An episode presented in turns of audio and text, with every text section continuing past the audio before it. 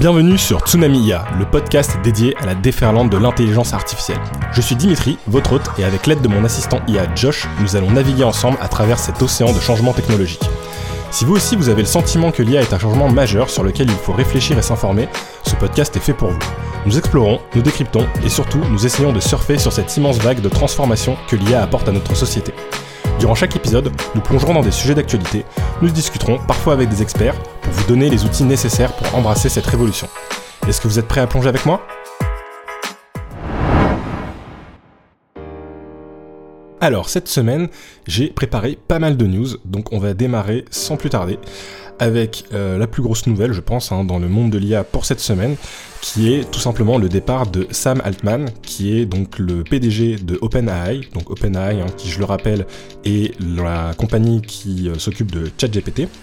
Et donc forcément qui est l'une des compagnies avec euh, l'un des plus gros nombres d'utilisateurs aujourd'hui actifs sur la partie intelligence artificielle et qui fait beaucoup parler d'elle hein, forcément puisque ChatGPT est aujourd'hui l'un des large language models qui fonctionne le mieux.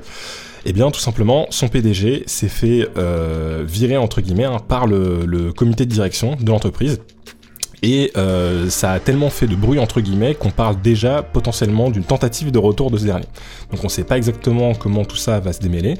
Euh, apparemment, il y a eu voilà les raisons du licenciement seraient liées en fait à un conflit culturel qu'il y a eu avec le scientifique en chef d'OpenAI, qui est Ilya Sutskever, pardonnez-moi si je prononce pas bien le prénom, et euh, qui serait donc sur des questions liées à la sécurité et à la direction commerciale d'OpenAI. Apparemment, voilà, il y, des, y avait des discordances en tout cas entre euh, ces deux membres du board, entre Sam Altman, le PDG, et donc du coup euh, la responsable en chef des opérations scientifiques, qui ne serait pas tout à fait d'accord sur comment OpenAI devrait du coup, bah, entre guillemets, la partie business de l'entreprise et comment il devrait générer des revenus avec l'entreprise, et sur la partie sécurité qui est un domaine entre guillemets clé hein, qui est très important puisque c'est très bien de faire des progrès avec tout ça, mais il faut quand même garder en tête l'aspect sécurité, et a priori ils auraient été en désaccord là-dessus. Mais euh, voilà, on ne sait pas trop comment tout ça va terminer, puisqu'il y a quand même une grosse pression des investisseurs actuellement d'OpenAI, avec notamment Microsoft qui est derrière, euh, qui a quand même investi un 13 milliards de dollars dans la branche euh, d'OpenAI aujourd'hui, et donc on ne sait pas exactement comment tout ça va se déterminer, puisque euh, Sam Altman reste quand même un PDG qui, euh, en tout cas d'un point de vue des investisseurs, était un bon PDG. Euh, et, donc on va voir si cette confrontation qu'il y a eu au sein du comité de direction d'OpenAI va finalement se révéler être juste un, voilà, ici va finalement revenir en tout cas dans l'entreprise, ou si ce départ va être définitif et peut-être que si c'est le cas, il va probablement recréer une autre entreprise de son côté. Donc on aura peut-être un concurrent à ChatGPT qui apparaîtra dans une autre via une autre société que euh, Sam Altman du coup euh, fondera dans les prochains jours à venir. On verra sur le prochain épisode où on en sera sur ce sujet-là, mais ça reste quand même euh, un très gros événement, puisque forcément, bah, voilà, ça reste un très grand acteur aujourd'hui d'intelligence artificielle. Et le fait que ce changement euh, si soudain euh, ait eu lieu reste euh, voilà, assez, assez impressionnant, d'autant plus qu'a priori voilà, c'était plutôt lié à un désaccord et pas lié à un, vrai problème de gestion du PDG actuel de OpenAI. Il n'y a pas eu de, de problème de, de, malversation par exemple d'argent, de choses voilà, qui auraient pu être des, des, vrais reproches qu'on aurait pu faire au PDG, c'était plus un, un conflit sur l'aspect culturel. Donc on verra où tout ça nous mènera. La deuxième nouvelle, euh, pour parler de l'AI PIN, donc qui est, euh, un, produit qui a été lancé très récemment donc par une startup qui a été fondée par d'anciens employés d'Apple et euh, qui est notamment soutenue par le PDG d'OpenAI, donc Sam Altman qui n'est plus du coup le PDG d'OpenAI et Microsoft. Et voilà, c'est un projecteur portable qui en même temps enregistre tout ce qu'on lui dit, qui fonctionne avec l'intelligence artificielle qui permet de projeter les informations sur sa main. Donc voilà, je vous conseille de jeter un petit coup d'œil sur euh, l'image de, de, de, ce gadget si euh, vous vous demandez à quoi ça peut ressembler. Bon, c'est intéressant dans le sens où euh, c'est une autre façon d'utiliser l'intelligence artificielle qui ne passe pas par les smartphones. Après, euh, je pense qu'aujourd'hui, euh, ça reste quand même quelque chose d'assez gadget, donc on verra comment tout ça peut évoluer. La partie intéressante euh, sur la façon dont il monétise ce gadget, c'est que ils ont un système d'abonnement euh, qui voilà euh, fait que les utilisateurs sont supposés payer 24 dollars par mois pour utiliser le service et avoir accès à cette partie intelligence artificielle. Donc on verra si c'est une pratique qui euh, apparaîtra chez d'autres fabricants et ou peut-être des assistants pourraient apparaître avec ce système du coup d'abonnement par mois. Ou voilà si on veut accéder aux fonctionnalités avancées utilisant l'intelligence artificielle, il faudrait payer un abonnement supplémentaire. On verra comment tout ça évolue. En tout cas, c'est intéressant de voir que l'intelligence artificielle peut potentiellement permettre de créer des outils qui fonctionnent différemment en fait euh, de nos outils actuels. Et euh, si on imagine un petit peu voilà un, modèle bien établi, on pourrait effectivement avoir des accessoires où on pourrait très bien se servir euh, de ces derniers sans passer par un écran et sans passer par voilà un retour tactile. On pourrait tout simplement utiliser notre voix pour avoir des informations et, et voilà et faire des espèces d'aller-retour. Voilà, en tout cas, c'est ce que le produit promet aujourd'hui, mais je pense qu'on en est à une première version et on verra comment, euh, comment tout ça peut évoluer dans euh, l'avenir. Euh, un point un petit peu plus financier où voilà, j'ai trouvé une vidéo qui était assez intéressante qui parlait de M12, qui est le fonds de capital risque de Microsoft. Et voilà, il faisait un petit point sur où ils en sont aujourd'hui sur leurs investissements dans l'intelligence artificielle. Et euh, voilà, la représentante de ce fonds de capital, en tout cas, considérait que l'intelligence artificielle était aujourd'hui une révolution technologique majeure qui peut être comparée à l'échelle euh, de l'invention de l'électricité. Voilà, euh, on verra si c'est effectivement le cas ou pas, mais comparer ce changement à l'électricité, ça montre à quel point euh, on a aujourd'hui bah, des personnes qui pensent qu'on a un changement très important avec l'intelligence artificielle. Hein. C'est aussi pour ça que moi j'ai décidé de faire ce podcast, pour pouvoir justement bah, en discuter et voir comment ce changement qui pourrait être aussi important que l'électricité, hein, l'avenir nous le dira, bah, euh, va impacter nos vies euh, à tous.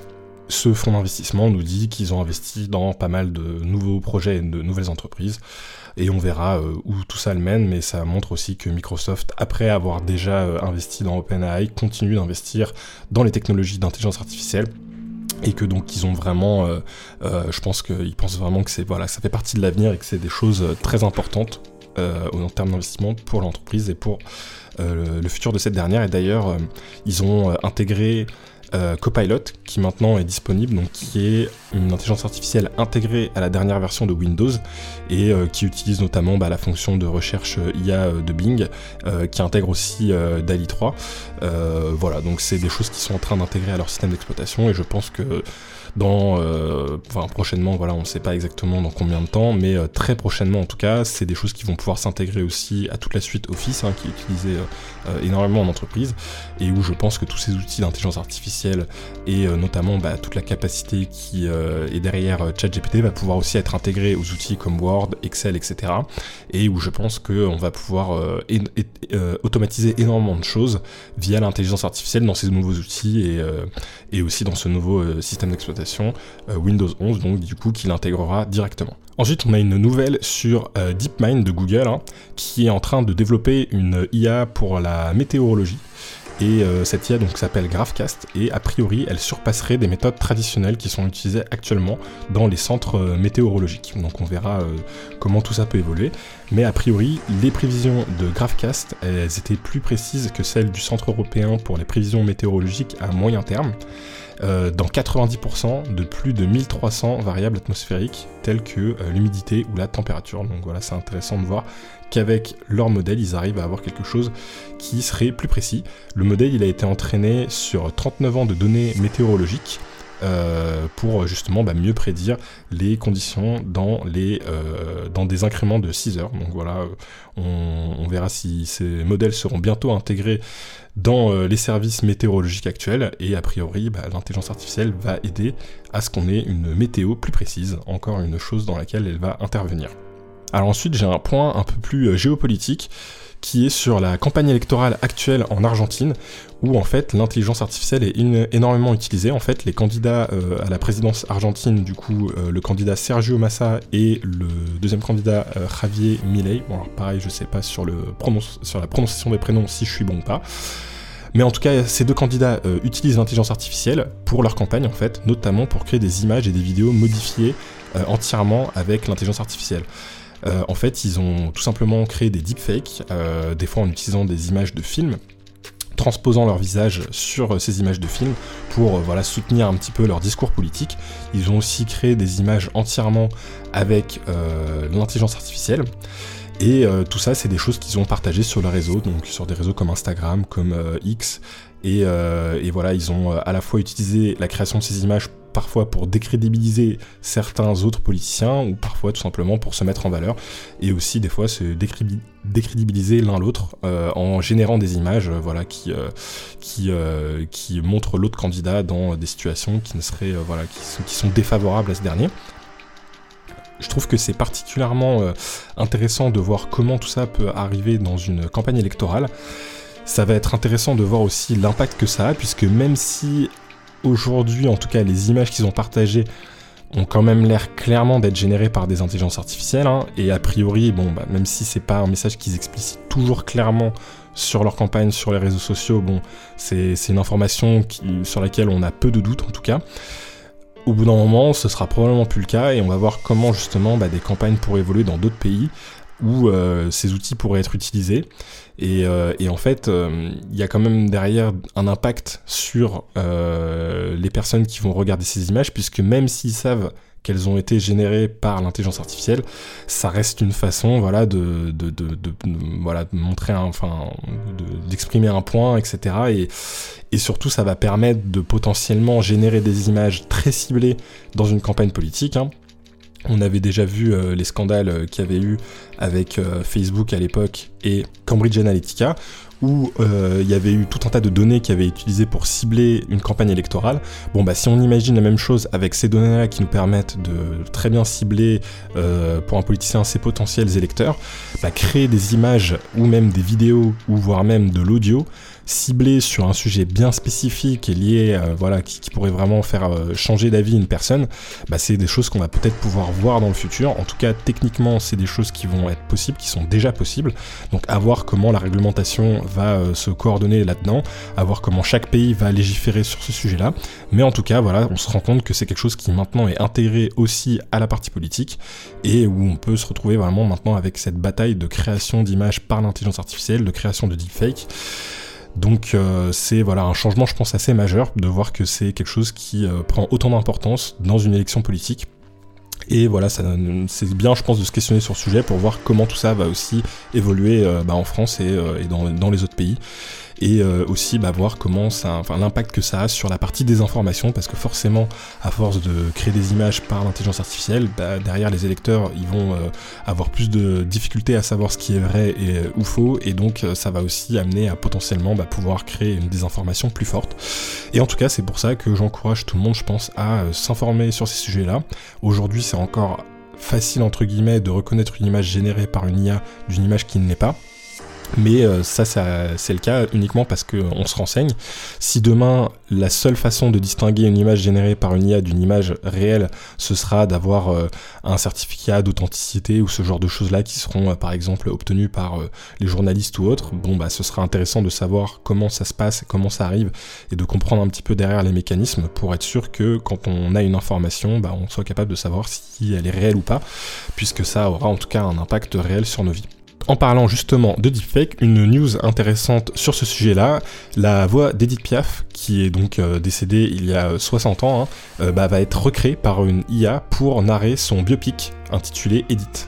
Donc ça, c'est un partenariat qui a été fait avec Warner Music Group, euh, qui s'est associé à l'héritage Piaf pour produire en fait un film et l'IA, en fait, elle a été entraînée avec des centaines de clips vocaux de Edith Piaf pour recréer, en fait, sa propre voix. Donc, l'objectif de Warner dans tout ça, bah, c'est de pouvoir recréer, euh, enfin, en tout cas, d'augmenter l'authenticité et l'impact émotionnel de l'histoire d'Edith Piaf. Et euh, le film, en fait, il utilisera de l'animation et une approche assez moderne en incluant des images d'archives euh, des performances et des interviews personnelles d'Edith Piaf en fait pour voilà euh, euh, illustrer tout ça. Ça fait un petit peu écho avec la news qu'on avait la semaine précédente sur la voix de John Lennon qui avait été isolé pour refaire un nouveau morceau. Bah voilà, on se rend compte que là il commence à utiliser la voix d'une personne, enfin en tout cas d'un artiste qui est décédé pour un biopic. Je pense qu'on va avoir donc très prochainement, peut-être pas pour Edith Piaf, voilà, ou John Lennon, mais des musiques qui vont être entièrement générées par une IA d'artistes, euh, de musiciens qui auront, enfin qui seront décédés, et peut-être même euh, dans un second temps des vidéos, euh, voire avec des acteurs qui, voilà, qui seront décédés. Tout ça, ça va être une question surtout bah, voilà, d'éthique et de, d'autorisation tout simplement hein, des ayants droit. Donc là, il y a eu un accord qui a été fait avec les ayants droit d'Edith Piaf et la Warner, mais voilà, peut-être que c'est des choses en tout cas qui vont évoluer, et à partir du moment où on commence à avoir ce genre de premiers projets qui apparaissent, je pense que l'étape suivante, ce sera d'avoir des euh, morceaux de musique complets, régénérés avec euh, une IA, où euh, voilà, on utilisera une, voix d'une personne qui, qui aujourd'hui est décédée. Et enfin, la dernière news pour cette semaine, c'est un nouvel outil qui s'appelle, un outil de Google hein, qui s'appelle DreamTrack, qui va arriver très prochainement sur les YouTube Shorts, donc les petites vidéos courtes qu'on peut faire sur YouTube. Le principe de cet outil, c'est de pouvoir créer des musiques entièrement, hein, donc à la fois la partie euh, euh, prod, prod qu'on entend derrière avec les instruments de musique, etc., et aussi la voix, basée sur un prompt, donc euh, sur des instructions qu'on lui donnera, ce sera juste une ligne ou deux. Et il y a déjà donc de nombreux artistes qui ont signé pour autoriser l'utilisation de leur voix. Il y a eu notamment T-Pain, il y a eu Sia, il y a eu Charlie, Charlie Futt. et donc du coup, on se rend compte que euh, c'est quelque chose qui est en train d'arriver aussi sur les artistes vivants. Là, je parlais d'Edith Piaf sur la news précédente où on utilise la voix d'artistes décédés, mais maintenant on va aussi utiliser des artistes qui sont bien vivants. Et donc, en gros, le concept de l'outil, c'est qu'on lui donne quelques lignes, il génère une musique en utilisant des paroles du coup basées sur euh, les instructions qu'on lui a données une musique originale avec la voix de ces artistes qui ont euh, donc donné leur utilisation à YouTube. C'est pas le seul outil que Google est en train de mettre en place. Eux, ils sont en train de mettre des outils pour créer de, la musique euh, assisté par l'intelligence artificielle, avec euh, voilà ça ce premier outil qui permet de clairement générer entièrement une chanson, qui est plutôt une chanson qui servira d'illustration pour illustrer une, euh, un YouTube Shorts. Mais voilà, on verra comment ça évoluera dans le futur. Là pour l'instant c'est des morceaux assez courts. L'accès est encore en anticipé, donc on n'a pas encore une super bonne vision sur la qualité de ce qui sera produit avec euh, cet outil. Mais encore une fois, c'est des choses qui vont évoluer très vite et qui pourront atteindre une très bonne qualité très rapidement. Et euh, surtout, c'est intéressant parce qu'ils ont aussi montré d'autres outils. Par exemple, un outil où on peut tout simplement chantonner un air et ensuite demander à l'intelligence artificielle de transformer cet air qu'on aura chanté en un instrument de musique. Donc dans l'exemple, en fait, euh, c'est quelqu'un qui chantonne un air et qui transforme la voix euh, chantonnée qu'il a fait en euh, un saxophone. Donc c'est super impressionnant. Ça pourrait effectivement aussi aider les artistes à créer de la musique d'une autre façon. et voilà, en, tout cas, encourager l'imagination. C'est un petit peu ce qu'ils mettent en avant pour l'instant, que voilà, ils visent à augmenter la créativité des artistes et à leur offrir des nouvelles façons de se connecter avec les fans et les créateurs. Bon, on verra si c'est quelque chose qui effectivement se passera comme ça. En tout cas, voilà, c'est intéressant de voir qu'on a des nouvelles choses, des nouveaux outils qui apparaissent dans le domaine de la création. Et euh, justement, euh, c'est un petit peu le thème que je voulais aborder aujourd'hui, c'est comment l'intelligence artificielle peut être utilisée dans la création artistique en prenant quelques petits exemples, euh, notamment l'exemple de la photographie, qui est un domaine que je connais, que je connais bien. Donc je voulais démarrer par celui-là, et puis après on verra un petit peu en profondeur sur quel autre domaine on peut utiliser l'intelligence artificielle dans le milieu de l'art.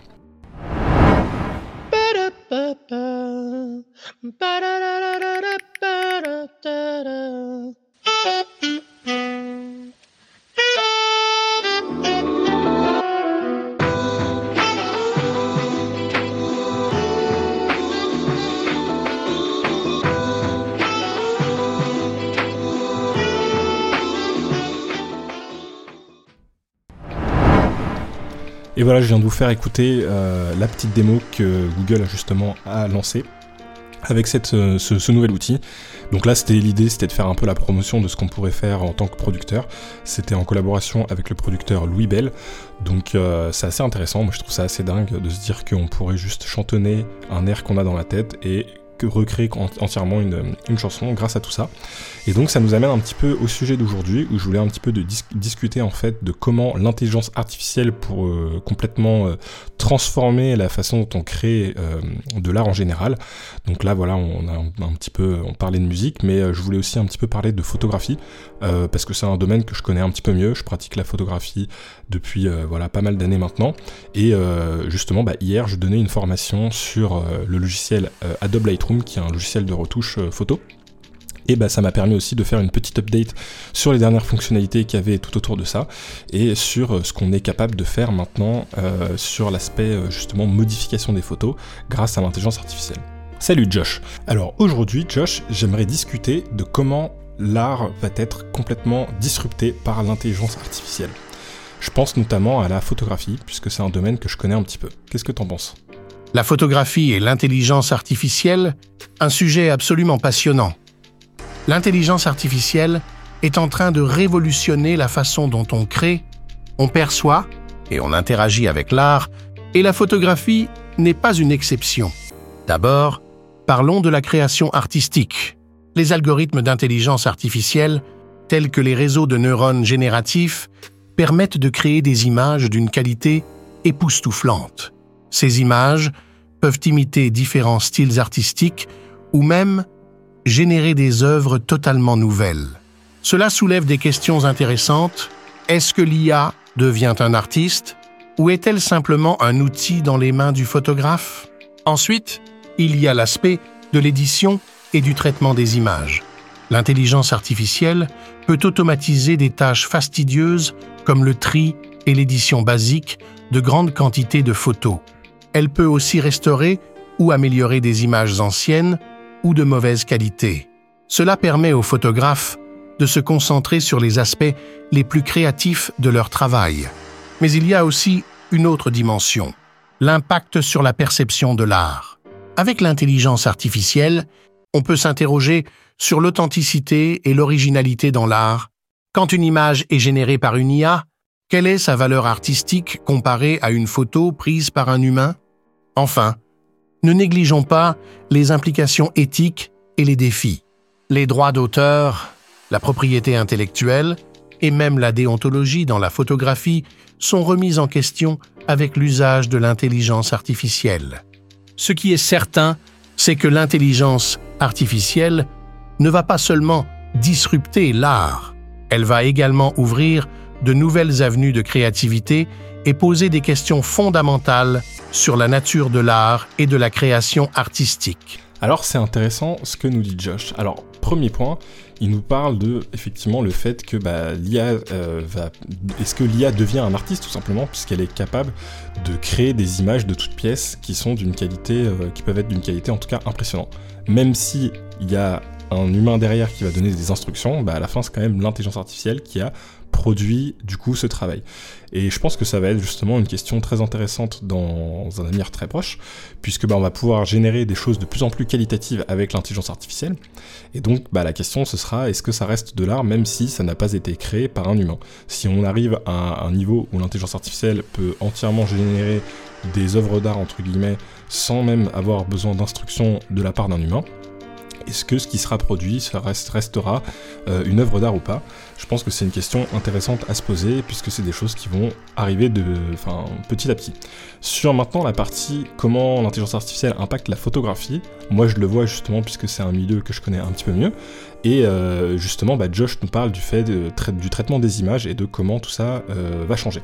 Donc comme j'expliquais, j'ai donné une formation hier sur le logiciel Lightroom qui est un petit peu comme la chambre noire euh, qu'on avait à l'époque où on faisait de la photo en argentique, qui permet justement bah, de modifier un petit peu les contrastes qu'on va pouvoir avoir avec une photo, euh, les couleurs, euh, les tons, etc. Un petit peu comme avant, on pouvait le faire en mélangeant un petit peu différemment les produits chimiques qu'on utilisait à l'étape du développement. On pouvait légèrement modifier l'image finale. Donc c'est un petit peu la même idée, mais en numérique, et on peut forcément aller beaucoup plus loin puisqu'on est sur un outil numérique. Et eh bien cet outil, il est super intéressant. Il commence à intégrer des outils d'intelligence artificielle pour certains, euh, certaines fonctionnalités avancées. Par exemple, la réduction du bruit hein, qui permet d'avoir une image plus qualitative quand on a une image avec beaucoup de grains. Il permet aussi de créer du flou euh, de façon euh, aussi euh, via une IA, donc sur une image où il n'y aurait pas vraiment de flou en arrière-plan sur une photo, bah là il permet de entièrement générer ce flou, un petit peu comme ce que font les téléphones de plus en plus aujourd'hui. Bon bah ça, tout ça c'est des choses qu'il est capable de faire avec l'intelligence artificielle et c'est des fonctionnalités qui sont intégrées. Mais il y a surtout aujourd'hui des entreprises qui se sont dit qu'on pourrait automatiser tout ça, toute la partie tri et édition avec ce logiciel. Et il y a une entreprise qui s'appelle Imagen qui en fait est capable de créer un avatar euh, qui se base sur toutes les photos qu'on aurait pu retoucher jusqu'à aujourd'hui. C'est un modèle qui s'entraîne sur euh, cette retouche-là, et à partir de cet entraînement, il est capable de tout simplement rééditer des nouvelles photos. Donc c'est intéressant parce que ça veut dire que par exemple un photographe de mariage qui aurait déjà fait des milliers de photos de mariage, bah, il peut entraîner son propre petit modèle. Et ensuite quand il fait un nouveau mariage, il envoie les photos sur cet outil l'outil va entièrement éditer les images à la façon de ce photographe-là, et à la fin, on va obtenir du coup des images qui auront été éditées entièrement par l'intelligence artificielle. Alors derrière, on a toujours un photographe qui a pris les photos, il peut aussi toujours rééditer les images qui ont été modifiées à ce niveau-là, mais c'est intéressant de voir que sur la partie édition des photos, l'intelligence artificielle arrive de plus en plus. C'est aussi le cas dans les téléphones qu'on utilise aujourd'hui. Euh, si je prends l'exemple de l'iPhone sur leur fonctionnalité de HDR, donc le HDR c'est le High Dynamic Range, c'est quand on va justement essayer d'avoir une photo avec une meilleure dynamique. Par exemple, au lieu d'avoir sur une photo on prend le soleil euh, avec un contre-jour où on a des ombres où on voit pas grand chose et puis bah, le ciel qui peut être euh, trop brillant, bah là le HDR ça va prendre plusieurs photos, mélanger toutes ces photos pour voir à la fois euh, les personnes en contre-jour et à la fois le ciel. Et donc sur les téléphones maintenant c'est des fonctionnalités qui sont intégrées et qu'on ne voit pas nous, hein, mais au moment où on prend la photo il y a tout un tas de calculs qui se font. pour justement améliorer la qualité de la photo et utiliser des techniques euh, euh, comme le HDR ou comme d'autres techniques hein, pour améliorer l'image finale. Et donc derrière, c'est des intelligences artificielles qui travaillent et qui sont améliorées d'année en année. Et maintenant, on se rend compte aussi qu'elles arrivent sur le milieu plus professionnel entre guillemets des photographes, où bah, on peut envoyer des photos qui ont été prises avec un appareil photo professionnel, éditer avec un logiciel d'édition de photos professionnel, et bah, automatiser tout ça avec une intelligence artificielle. Donc c'est assez intéressant de voir comment ça peut impacter certains, euh, certaines parties du travail euh, de photographe aujourd'hui. Maintenant, Josh, je voudrais revenir sur la partie création artistique. Il me semble qu'il y a un photographe qui a récemment gagné un prix euh, avec une image qu'il a entièrement générée avec une intelligence artificielle. Est-ce que tu pourrais nous en dire un petit peu plus sur ce photographe, notamment nous dire son nom et dans quel contexte tout ça s'est arrivé? Il y a eu un événement récent très intéressant dans le monde de la photographie qui implique l'intelligence artificielle. L'artiste en question est Boris Eldagzen, un photographe allemand. Eldagzen a créé l'histoire lorsqu'il a remporté un prix à la prestigieuse compétition des Sony World Photography Awards en 2023. Ce qui rend sa victoire exceptionnelle, c'est que l'image gagnante était entièrement générée par une intelligence artificielle. L'œuvre d'Eldagsen a été sélectionnée comme la gagnante dans la catégorie photo créative des Sony World Photography Awards. L'image, en noir et blanc, représentait une femme âgée étreignant une jeune femme. Après avoir gagné le prix, Eldaxen a choisi de ne pas accepter son trophée, révélant que sa photo primée était une image générée par intelligence artificielle. Ce geste d'Eldaxen a envoyé des ondes de choc à travers le monde de la photographie, remettant en question les frontières entre l'art créé par l'homme et celui généré par la machine.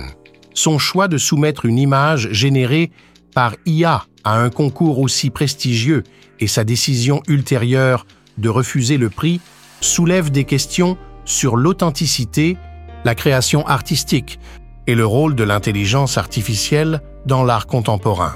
Cette situation illustre parfaitement comment l'intelligence artificielle peut à la fois enrichir et perturber le domaine de l'art. Elle montre aussi comment l'IA pousse les limites de ce qui est considéré comme de l'art et comment elle peut être utilisée pour créer des œuvres qui défient nos perceptions traditionnelles. Cet événement ouvre également un débat sur les implications éthiques et les normes dans le monde de l'art, en particulier en ce qui concerne la reconnaissance et la récompense des œuvres créées par intelligence artificielle. Je trouve que cette histoire, elle est fascinante. Ça montre quand même qu'il y a eu un jury expérimenté. Hein. En plus, enfin voilà, c'est Sony World Photography Awards. On parle pas de n'importe quel prix qui a jugé une image entièrement générée par une intelligence artificielle comme la meilleure image euh, pour un, pour un concours, quoi. Donc, euh, voilà, on, arrive maintenant à avoir des images qui sont suffisamment réalistes pour tromper même des experts et des professionnels. Je trouve ça assez incroyable, donc euh, voilà, d'en arriver à ce niveau-là aujourd'hui. Et euh, ça pose une question, bah, est-ce que, euh, est que du coup cette photographie, elle a aucun mérite? Parce qu'elle a été créée par une intelligence artificielle Bon alors forcément le photographe en question, il a quand même de l'expérience, hein. il a beaucoup travaillé avec le logiciel de génération d'intelligence artificielle pour obtenir une image qui du coup fonctionnait très bien. Il a forcément passé un petit peu de temps, mais le fait est que cette photo, elle a jamais été prise et que les personnes sur cette photo n'existent pas. Donc, bah, est-ce que ça reste une bonne photographie pour autant? Voilà, c'est le genre de questions, euh, je pense, euh, assez intéressantes euh, sur lesquelles on va tomber de plus en plus.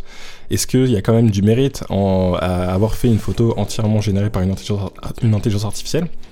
Bon, je pense que quand même, nous, en tant que voilà, tant qu'humain entre guillemets, on va quand même se dire que c'est intéressant toute la démarche qui, peut y avoir derrière de recherche de la personne.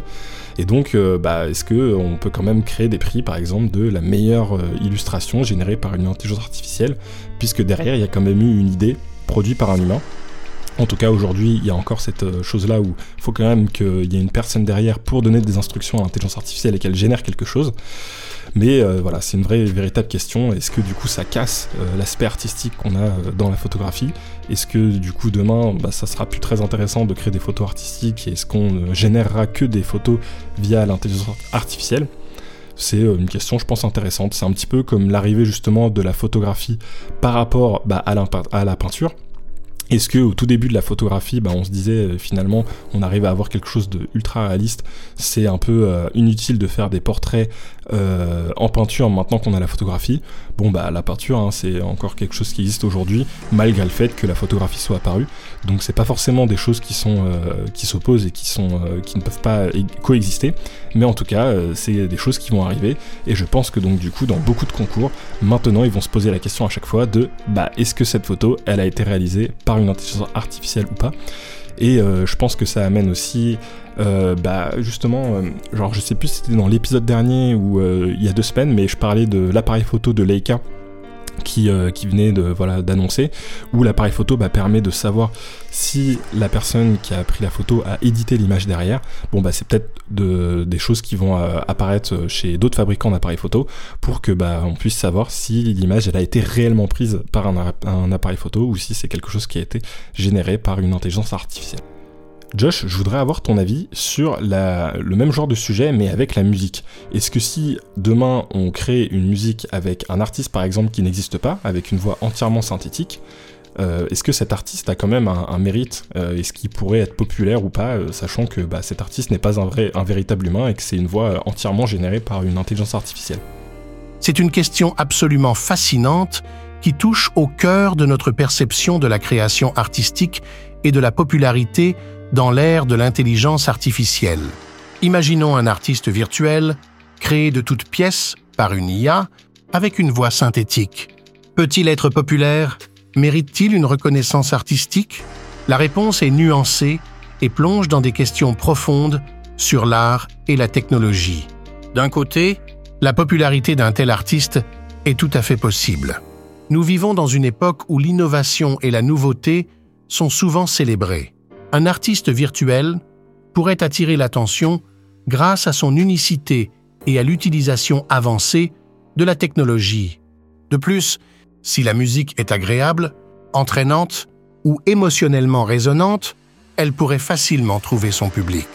Après tout, la musique est une expérience subjective et ce qui compte pour beaucoup d'auditeurs, c'est l'émotion et la connexion qu'ils ressentent avec la musique, peu importe son origine. D'un autre côté, la question du mérite est plus complexe. Traditionnellement, nous associons le mérite artistique avec la créativité l'expression personnelle est souvent avec la lutte et l'expérience humaine.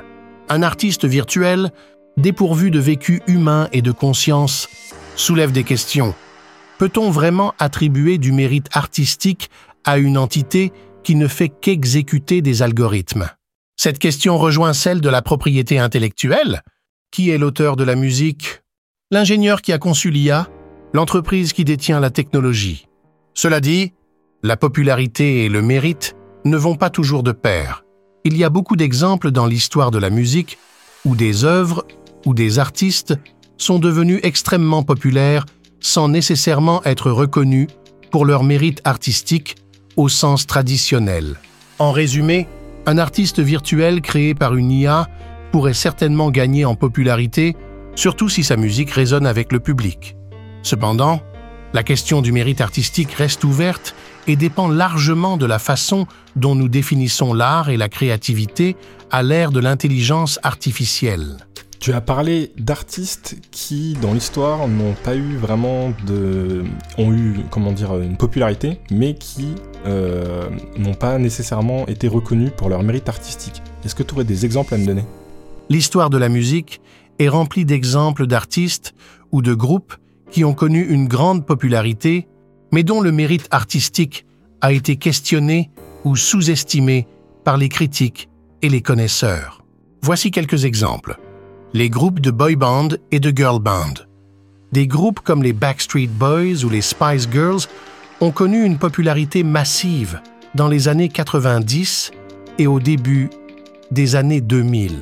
Ils ont vendu des millions d'albums et ont eu un énorme impact sur la culture populaire. Cependant, ils ont souvent été critiqués pour leur musique perçue comme commerciale et manquant de profondeur artistique.